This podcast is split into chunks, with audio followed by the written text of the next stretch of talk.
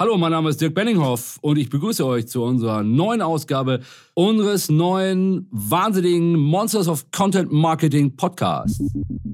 Erschreckend gut. Ungeheuer. Geheuer. Erfolgreich. Monsters. Monsters of Content Marketing. Unsere heutige Gesprächspartnerin macht Zukunft. Rosa Riera ist Vice President Employer Branding und Social Innovation bei Siemens und verantwortet eines der ambitioniertesten Content Marketing Projekte der deutschen Industrie, die im Jahr 2018 mit dem Red Dot Award prämierten Future Makers. Anhand spannender Mitarbeiterstories werden der Konzern und seine Innovationen erklärt. Ziel ist nichts weniger als die Transformation der Arbeitgebermarke Siemens. Digitaler Pionier statt Industriefossil. Und Rosa Riera trägt maßgeblich dazu bei.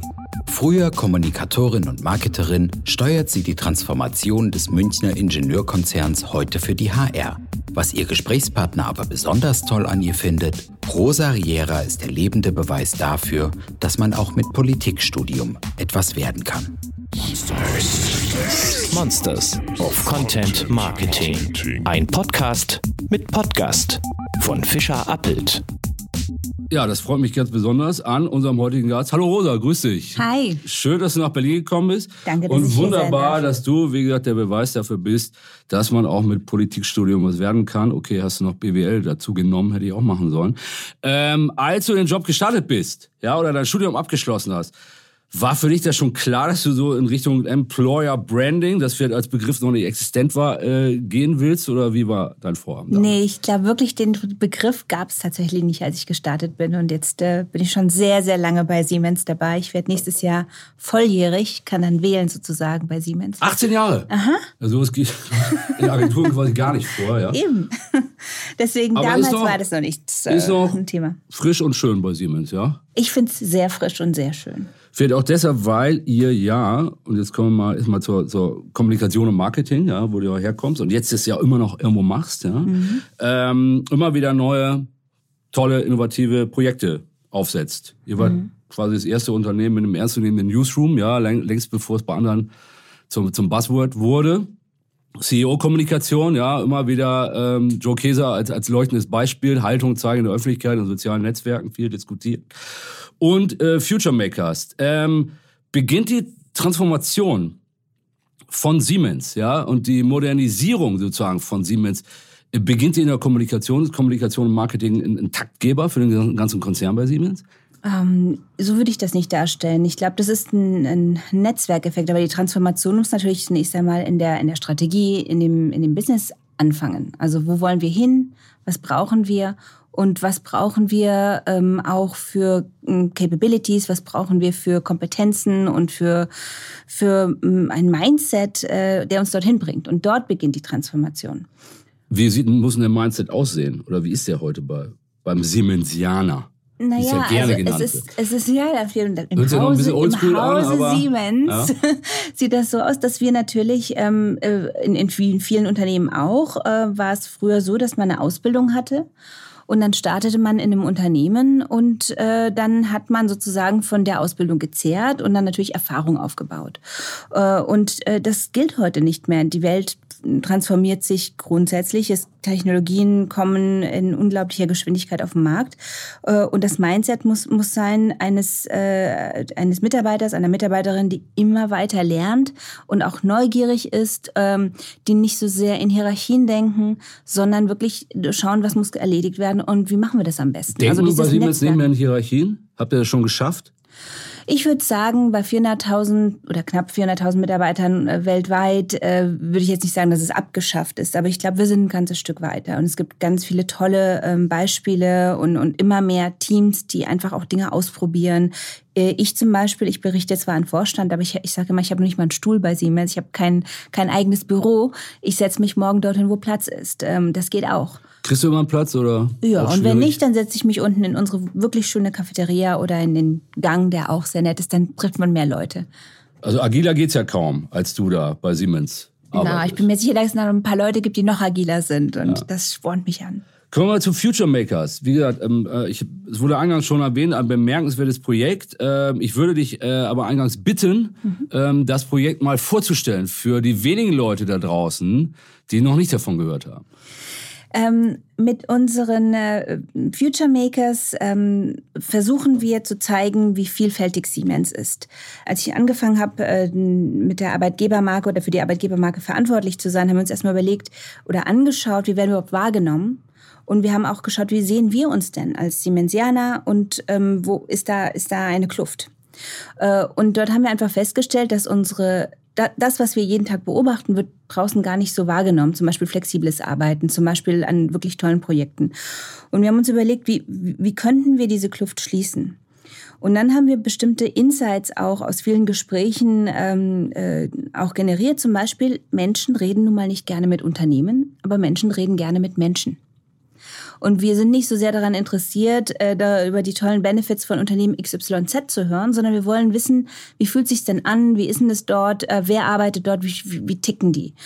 Und daraus entstand, ähm, äh, entstanden die Future Makers, wo wir gesagt haben, dann porträtieren wir doch einfach die wirklich tollen Leute, die wir in der ganzen Welt haben, auf eine Art und Weise, ähm, die auch die Vielfalt darstellt. Und deswegen ist jede Geschichte auch ähm, nicht immer gleich, sondern manchmal haben wir einen Podcast, manchmal haben wir eine Art Interviewformat, manchmal einen Artikel, äh, was auch immer zur Person passt. Wann ist das gestartet? Also wann, wann gab es die ersten Überlegungen, das zu machen und wie lange hat es bis zur Umsetzung? Genau. Ähm, also wir haben im ersten Jahr haben wir tatsächlich, ähm, das war das, das Jahr der Daten. Also da haben wir wirklich erstmal die, den Markt äh, so gut wie möglich, so gründlich wie möglich analysiert ähm, äh, und, und auch intern. Äh, und dann äh, im zweiten Jahr haben wir die Strategie festgelegt.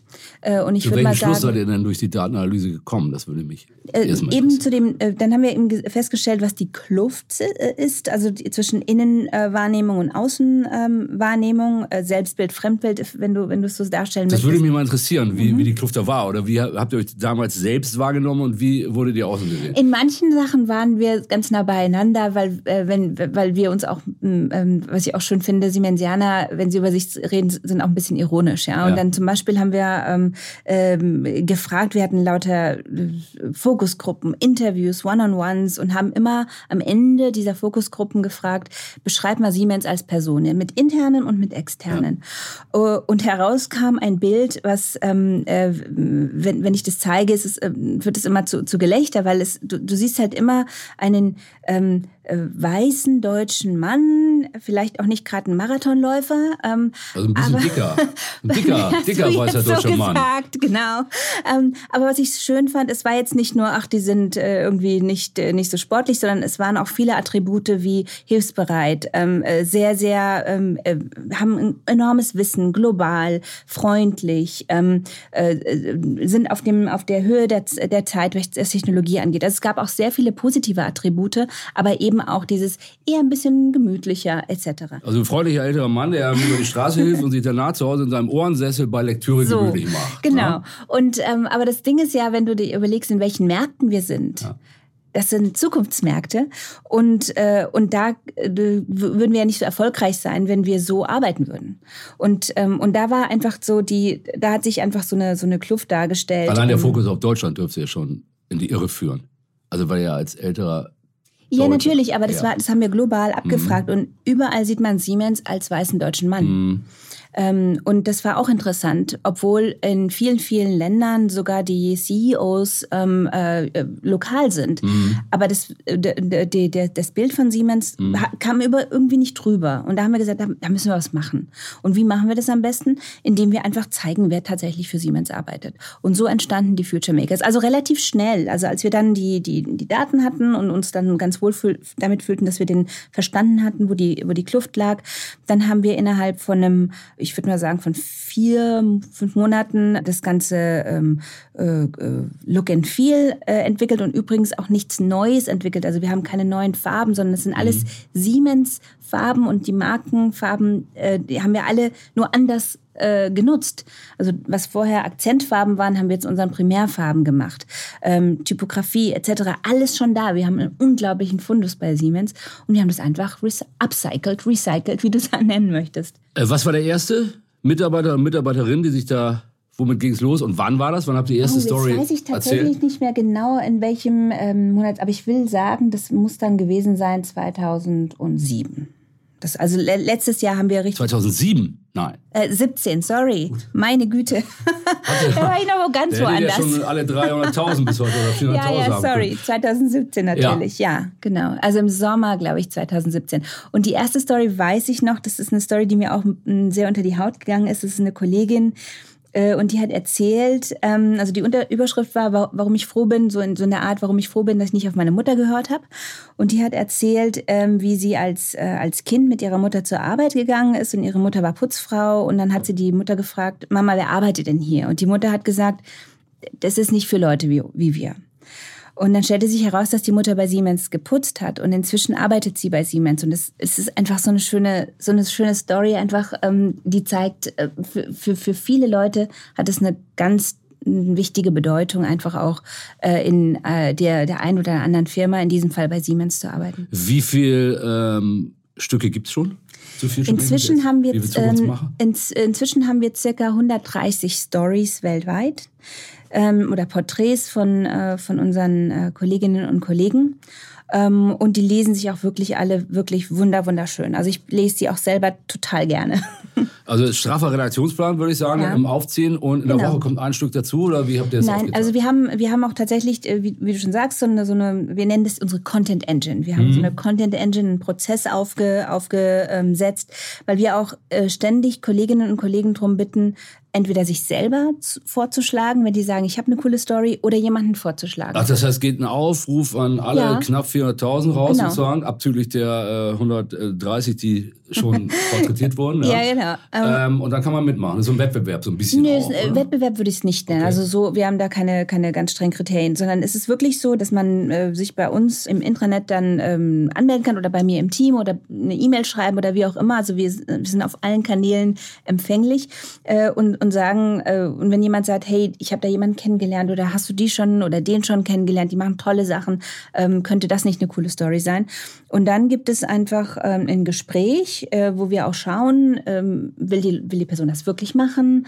Ähm, ist Das wäre die Frage. Ist es einfach, die Leute zu überzeugen? Besteht große Bereitschaft, auch seine Geschichte zu erzählen? Ja, also am Anfang die ersten sechs Porträts, die wir sehr intensiv gemacht haben. Also die Story, die ich eben erzählt habe, war ein, ein Artikel, aber wir haben auch ähm, Future Maker Stories dann in, in 3D, also als Dokumentarfilme ähm, äh, produziert. Da haben wir unsere Kollegen in den Regionen gefragt. Und äh, inzwischen ist es wirklich so, dass wir eine, ähm, eine, ein, ein Riesen im, im Funnel, würde ich sagen, der ist richtig voll, äh, weil wir gar nicht hinterherkommen, äh, diese ganzen tollen Stories zu erzählen. Und das ist, ein, das ist wirklich klasse. Aber es, es muss natürlich erstmal mit den Leuten gesprochen werden und dann manche und wir sagen immer, die Story gehört den Mitarbeiterinnen und Mitarbeitern. Es ist auch schon vorgekommen, dass wir eine Story hatten und am Ende hat jemand gesagt, Leute, ich will doch nicht. Und das muss auch okay sein. Ja, das sind wir auch nicht irgendwie, äh, da gab es auch kein, kein Drama. Das fanden wir schade, weil die to Story so toll war. Aber dann ist es auch okay. Äh, wenn sich jemand bereit erklärt, meinetwegen arbeitet für, für Siemens in Indien, Ja. ja ähm, dann wird die Story ja von professionellen Leuten aufbereitet. Ja. Sozusagen. Ist ja nicht so, dass er one-on-one einfach erzählt. Schickt ihr dann jemanden hin? Das heißt, habe ich so ein super Leben bei Siemens als Redakteur, dass ich ständig um die Welt jetten kann, um äh, Leute zu sprechen? Oder äh, wie produziert ihr konkret? Oder läuft das eher remote dann? Naja, Heimat? wir haben ja das große äh, Glück, dass wir ähm, äh, über Technologie auch äh, sehr gute Gespräche haben können, ohne dass man überall hinreist. Ähm, und wir haben, wir, würden also jetzt nicht äh, ständig alle äh, durch die durch die Welt schicken, sondern wir schauen halt, wann macht es Sinn und was nicht. Also zum Beispiel, wenn wir jetzt ähm, äh, in in USA eine Serie machen, dann würde es sich würde es vielleicht Sinn machen, weil wir das dann alles poolen können und dann lohnt sich's. Aber wir würden jetzt nicht ständig äh, Leute durch die Welt schicken. Das äh, ist auch nicht bezahlbar und Ja. auch nicht irgendwie vertretbar, Ja. ähm, äh, sondern vieles kann man tatsächlich über, äh, über Telefonate machen und dann mit gut gebrieften Fotografen vor Ort und mit Leuten arbeiten, die von unseren Kollegen vor Ort, ähm, die mit unseren Kollegen vor Ort schon, schon gearbeitet Ja. haben. Ähm, ihr setzt ja auch eure 360-Grad-App dafür ein. Genau. Ja, ähm, machen die Leute das dann selber? Nee, die, das Die sind, Probanden nenne ich sie mal, ja? Oder wie läuft das? wa- Was meinst du, dass die das Also habe ich Ach so. selbst mal 360 Grad App Nee, auf so meinem weit- Handy, wenn ich so mich noch porträtiere mich da quasi selber. So weit sind wir noch nicht. Also das war, das war auch eine Idee. Ähm, Wir haben erstmal sehr gut produzierte VR-Filme Ja. gemacht und die Idee war danach äh, zu schauen, ob wir das Content, ähm, User-Generated machen konnten. Aber so weit sind wir noch nicht. Das bedarf noch sehr, sehr viel Briefings und aber das ist noch eine Idee, die wir haben. Nun ist ja ähm, ein Sinn des Ganzen, wie gesagt, die, die Transformation des Konzerns mhm. Siemens. Ihr bringt ja auch die Technologie von Siemens, genau. spannende Projekte den Leuten, ja nicht nur die Mitarbeiter, mhm. sondern verknüpft ja deren ja. Arbeit auch. Genau. Ähm, teilweise, teilweise auch ihren Werdegang natürlich, aber auch ihre, ihre konkreten Projekte äh, mit dem Konzern. Dennoch ging es ja auch darum, von diesem Image des ähm, Arbeitgebers für den älteren etwas dickeren äh, weißen Der auch Herrn sehr willkommen ist. Der immer noch willkommen ist, ja. ganz klar, wollen wir ja keine Diskriminierung betreiben. Ich bin auch ein älterer weißer Herr, ja, wohne zwar nicht in Erlangen, aber trotzdem fühle mich zugehörig. Gut. Ähm, aber wenn ihr jetzt wieder fragen würdet, mhm. als Schätzung nur mal, ja, ja ähm, draußen, wie der Siemens-Mitarbeiter gesehen wird. Würdest du sagen, dass sich das dadurch schon verändert hat? Ich glaube, es hat sich nicht nur dadurch verändert, sondern du hast ja am Anfang auch gesagt, ähm, wie, wie kommunizieren wir auf sozialen Medien? Also ähm, Kieser angefangen, aber auch meine Chefin Janina Kugel ist schon immer sehr aktiv äh, auf Twitter, auf Instagram, auf LinkedIn. Wir sind, wir sind einfach erreichbar. Ähm, und ich glaube, das hat auch sehr viel dazu beigetragen, dass sich das Image ähm, verändert, weil wir einfach viel erzählen von dem, was wir was wir tun. Ähm, äh, und früher war das, äh, glaube ich, nicht so einfach. Da hat man sich vielleicht nicht so getraut und dann wusste man nicht, darf ich das überhaupt?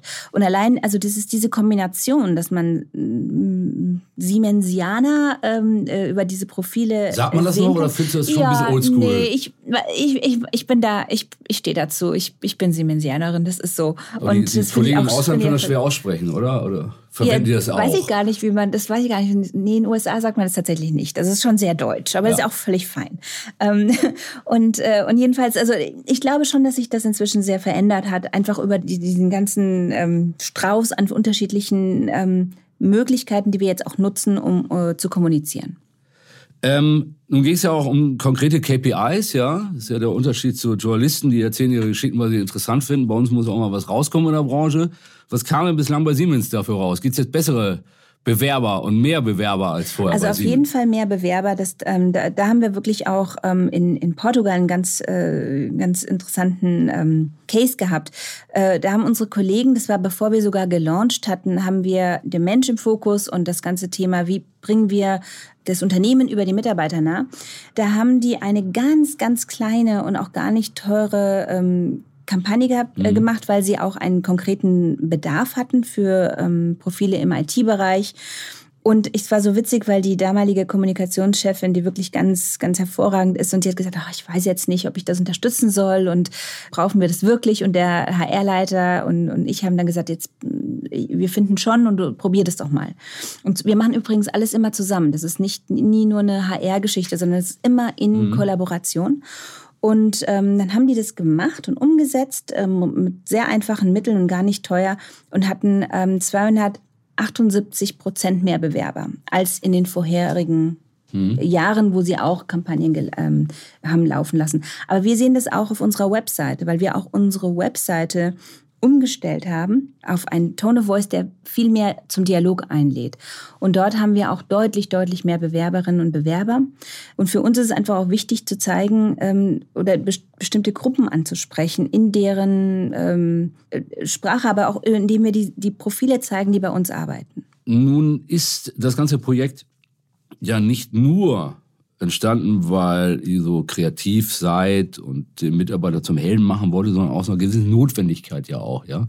Ihr habt neue, im, im War for Talents habt ihr neue Gegner, ähm, Google mhm. etc., noch viel, viel stärker noch Hightech-Konzerne als, äh, oder Internetkonzerne auch äh, als in der Vergangenheit. Mhm. Ähm, muss ich da schon solche Ansprachen an, ähm, an potenzielle äh, Arbeitnehmer richten? Mhm. Oder was muss ich eigentlich sonst tun, äh, um in diesem War for Talents bestehen zu können als, als Siemens? Also ob ich es muss, ähm, das, das muss jeder für sich entscheiden. Wir, wir glauben einfach, dass das der richtige Weg ist, weil wenn ich mir überlege, ähm, was lese ich und wo habe ich, wo, wo schaue ich einfach drüber, weil es, weil wir auch als Konsumenten und als auch äh, Leserinnen und Leser sehr schnell merken, wird mir da jetzt gerade was verkauft ja. oder ist das interessant?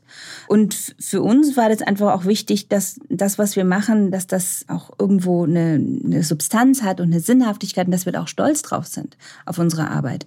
Und ich persönlich wäre jetzt ähm, mit einer äh, Arbeit, die einfach nur sagt, das sind wir und das sind alles unsere tollen Benefits und jetzt musst du begeistert sein, dass du zu uns kommst, das würde mich jetzt auch nicht reizen, da weiterzulesen. Aber wenn ich jetzt von einer Person höre, die, die ich sage, die machen ja spannende Sachen und äh, dann sind die auch noch äh, in ihrer Freizeit, machen die auch noch wirklich interessante Dinge, mit denen würde ich mich gerne mal unterhalten, dann habe ich einen ganz anderen Bezug zur Person und zum Unternehmen. Also ich glaube einfach, dass es heutzutage absolut relevant ist, äh, sich zu überlegen, was, was ist wichtig für die Zielgruppe was sind Themen, die relevant sind äh, und habe ich irgendetwas zu bieten, was für diese Zielgruppe relevant ist. Und wir glauben ja. Wir glauben, dass wir wirklich einfach auch ein tolles Umfeld haben und das Umfeld schaffen unsere Kolleginnen und Kollegen. Ähm, ist das Umfeld den, den, der, der, Zielgruppe früher nicht so näher gebracht worden wie jetzt unter Future Makers? Hört sich so an, als hätte Nee, natürlich nicht. Ich glaube, ähm, ich meine, das ging ja vielen ähm, und, äh, Unternehmen so äh, in der Vergangenheit. Ähm, da hat sich auch vieles im Talentemarkt, in den Trends äh, geändert. Ja, das ist auch so wichtig, warum wir uns da so intensiv damit auseinandergesetzt haben, welche Trends im Talentemarkt passieren. Inzwischen ist es so, dass allein schon die Tatsache, dass wir ein Großkonzern sind, bei vielen dazu führt, dass sie sagen, oh, nee, also die, mhm. da allein schon die Beschäftigung mhm. mit den Themen, mit den Teams, da ist eine Barriere.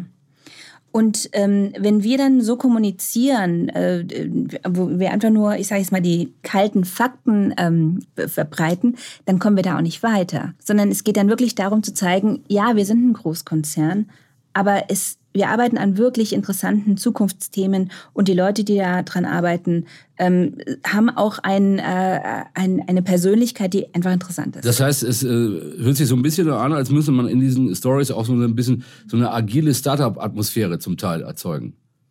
Um, nee. um, die Leute, um dieses Großkonzern-Image so ein bisschen abzubauen. Also oder? Ich, ähm, ich würde es nicht sagen, dass man es erzeugen muss ähm, wir würden und äh, wir würden nichts, ähm, äh, die Storys sind immer echt. Und ähm, es ist nun mal so, dass die meisten von uns sehr, sehr viel Zeit in unserer, auf unserer Arbeit verbringen. Und wir sagen immer, erzähl was von dir, aber logischerweise irgendwann erzählen wir was von, über unseren Job. Äh, und das, das Gespräch dreht sich natürlich auch oft einfach um darum, was wir den ganzen Tag so tun. Also ich, ich würde nicht sagen, dass es darum geht, jetzt irgendwas so zu tun, als ob wir Startup wären. Das sind wir nicht. Nein, aber so eine Story wie du mit deinem fehlenden festen Arbeitsplatz und so weiter, das ja viele äh, Leute, die dieses Großkonzern-Image haben, durchaus überzeugen. Ja, ja also, aber, aber dich selbst nochmal ein Spiel, würde ich vorschlagen. aber das ist, das ist wirklich genau, also da gibt es äh, ganz, ganz viele davon. Ähm, äh, und, und das ist der Punkt. Es ist, es ist nichts, was ich mir jetzt hier irgendwie einmal die Woche mache, mhm. damit ich es dir erzählen mhm. kann, mhm. sondern das kannst du jeden Tag beobachten. Und genauso ist es bei Kolleginnen und Kollegen, die echt interessante Hobbys haben oder die einfach an, an tollen Themen arbeiten und erzählen, wie sie dorthin gekommen sind, weil sie vielleicht über ihre Eltern irgendein interessantes Erlebnis hatten oder über den zweiten Bildungsweg oder wie auch immer. Mhm. Das ist interessant. Das sind diese menschlichen Geschichten, die, die, die uns alle immer wieder faszinieren. Ähm, Nochmal kurz zum Mechanismus. Kanäle. Ähm, wo erreicht ihr die Zielgruppe am besten? Auf welchem Kanal? Ist es über die Plattform Future Makers selber, die ja an die äh, Siemens-Zeit angedockt ist? Äh, oder habt ihr da, äh, wie geht ihr da vor? Also wir, wir äh, bespielen äh, natürlich die, die, die Plattform von unserer Webseite, aber das ist nicht wirklich der, äh, also wir, wir verschwenden nicht so viel Energie darin, mhm. die Leute dorthin zu führen, mhm. sondern wir ähm, verbreiten die Stories mehr über die Social-Media-Kanäle wie die Siemens Careers oder unser Instagram um, ähm, und natürlich auch über die Mitarbeiter, die dann teilen. Also eine unserer erfolgreichsten ähm, Stories, da, da haben wir über ähm, äh, hier unsere äh, Azubis in Berlin, ähm, wir haben so ein Europeans at Siemens äh, Programm für die Azubis und die ist sowas von geflogen und wir haben uns überlegt, natürlich ist es, war das eh Ausbildung, ist ein tolles Thema und die Leute kommen aus ganz Europa hier zusammen, aber ich glaube, das ist auch deswegen so gut gelaufen, weil die Leute es auch selber geteilt haben und die selber sehr aktiv sind. Und darum geht es, dass wir einfach die, den Content zur Verfügung stellen und dann kann man ihn auf alle möglichen Arten und Weisen äh, teilen. Und wir, äh, Funktioniert ja aber nur mit den Mitarbeitern, die es teilen, äh, wenn ich unter den Mitarbeitern ja ein gewisses Volumen an Followern schon mal habe. Wenn also Mitarbeiter selber ja, natürlich, ein bisschen in Richtung ist, Influencer gehen. Ist das bei Siemens stärker so als bei anderen Unternehmen? Wir mhm. sprachen ja schon über Herrn Käser. Ja. Ähm, dass Mitarbeiter auch deshalb als Markenbotschafter taugen, weil sie in den sozialen Netzwerken draußen schon eine ganz andere Reichweite haben als, als bei anderen Unternehmen. Das äh, kann ich jetzt nicht sagen, ob wir da so total ähm, avantgardistisch unterwegs sind, aber ich glaube schon, seitdem unsere Vorstände und unsere Top-Manager viel aktiver geworden sind, sehe ich auch, dass viele, viele Mitarbeiterinnen und Mitarbeiter auch viel mehr machen. Mhm. Aber das Wichtige ist, es ist so eine Kombination. Also das ist die eine Sache, dass wir die Kanäle bespielen, das können wir zentral machen. Aber was eine andere Sache, die wir gemacht haben, ist, alle Assets sind für alle Kommunikateure oder HRler oder wer auch immer bei Siemens, die Content brauchen, sind zugänglich.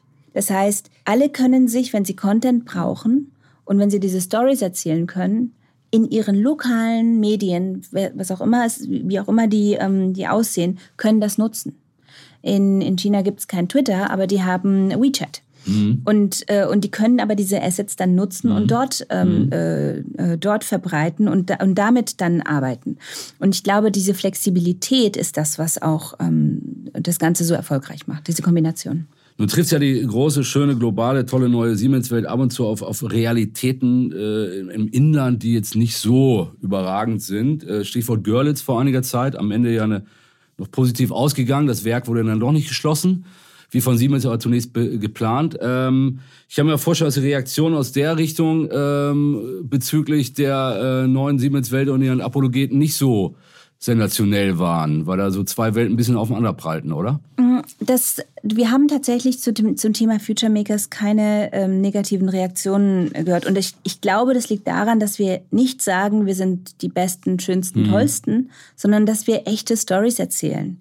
Und ähm, auch äh, in einem Strukturwandel und, äh, und auch, wenn wir wirklich sch ähm, schwere Entscheidungen treffen müssen, heißt es ja nicht, dass wir an anderen Feldern nicht trotzdem an Zukunftsfeldern arbeiten. Und diese Kolleginnen und Kollegen, die, die, die arbeiten ja wirklich jeden Tag mit Leidenschaft dran. Und das kann ja nicht, ähm, also das würde ich jetzt nicht so äh, einander ausspielen. Und deswegen habe ich, das ist meine Vermutung, das ist meine Hypothese, warum das uns nicht irgendwie äh, vorgehalten wurde, sondern es ist wirklich diese, diese sehr, dieser sehr disziplinierte Fokus auf Personen und auf Individuen, die, die einfach sehr gut ankommen. Und, und auch vor einer gewissen, ja, wie soll ich sagen, also wenn ich sage Kritik schützen, es ging ja nicht darum, uns zu schützen, aber mhm. ich glaube schon, dass es einen Unterschied macht, ob du sagst, wir haben diese tollen Benefits und wir sind überhaupt die allerbesten, oder ob du sagst, das sind die Leute, die hier arbeiten und die arbeiten mhm. an diesen Themen und, und die sind tolle Team. Das ist ein anderes, das ist einfach ein ganz anderes, äh, eine ganz andere Art, dich zu präsentieren als Unternehmen, die aber sehr, sehr echt ist und nicht in irgendeiner Form vorgegeben. Ähm, wie viele Zukunftsmacher wollt ihr da noch vorstellen? Ähm, ist schon über ein Ende nachgedacht oder kann das eigentlich in Endlosschleife laufen, solange es so äh, Hero Cases wie den von dir in Portugal äh, Vorgestellten gibt. Also noch haben wir noch haben wir unheimlich viel Spaß. Äh, wir haben äh, auch einen sehr sehr großen Demand von den Regionen. Ähm, dort, wo wir damit anfangen, kommt das auch in den Regionen sehr gut an und von daher momentan machen wir mal weiter. So. Gibt es so Regionen, wo die Bereitschaft deutlich höher ist, sich selbst ein bisschen vorzustellen und darzustellen ähm, als in anderen? Hm. Ähm, also ich, ich glaube, es, es ist vielleicht so, dass manche Regionen, dass die Leute dann ähm, von sich aus vielleicht mehr äh, hingehen und sagen, hey, ich habe auch eine coole Story.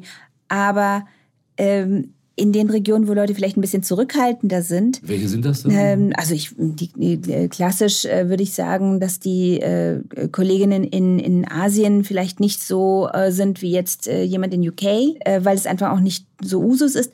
Aber sobald sie gefragt werden von jemandem, dann willigen die ja auch gerne ein, weil die haben auch tolle Stories. Also ich hätte ja gedacht, dass sie immer als Team vorstellen wollen, die Asiaten. Oder? Ja, zum, also nee, äh, also das, das, das, da sehe ich jetzt keinen Unterschied. Wir haben auch in, in Amerika Leute, die sehr viel über ihr Team sprechen. Also das gibt's, das, das finde ich ist ah. relativ global. Aber ich glaube, es geht einfach darum, ähm, wartet man, bis man gefragt wird und macht's dann, äh, oder fragt man jemanden, damit man über eine Dritte ja, gefragt ja. wird, ähm, oder hebt man die Hand und schreibt eine E-Mail. Ja, das ist ja dann auch ein Unterschied. Aber das ist ja dann wirklich egal, denn dadurch, dass wir dieses, äh, die, die, die Möglichkeit haben, Leute vorzustellen, dass dadurch, dass wir auch äh, selber, wenn, meine Chefin reist und ich sage, wenn du jemanden kennenlernst, äh, der oder die dich beeindruckt, sag uns Bescheid, vielleicht können wir die porträtieren. Also wir haben ganz viele unterschiedliche Kanäle und deswegen macht es dann am Ende doch keinen Unterschied. Zum Schluss nochmal persönlich, ja, wir haben es ja schon erwähnt, jetzt mehrfach äh, Marketing, Kommunikation, jetzt HR. Ähm, ist es in heutigen Zeiten, wo man äh, ja noch Arbeitnehmer oder neue Talente viel stärker über Geschichten erreicht als früher. Ähm, förderlich, fast schon zwingend, so ein bisschen Marketing und Kommunikation Wissen oder Background zu haben, wenn man in der HR arbeitet? Also ich glaube, es ist äh, grundsätzlich ähm, äh, wichtig, dass man eine Neugierde für alle möglichen Funktionen hat. Ähm, äh, auch ähm, für mich ist es wichtig, dass ich weiß, wie ich mit Budgets umgehe. Ähm, auch für mich ist es wichtig, dass ich weiß, ähm, äh, welche, was ich, Compliance-Themen okay sind und welche nicht. Und von daher glaube ich, dass sich das ohnehin immer mehr vernetzt.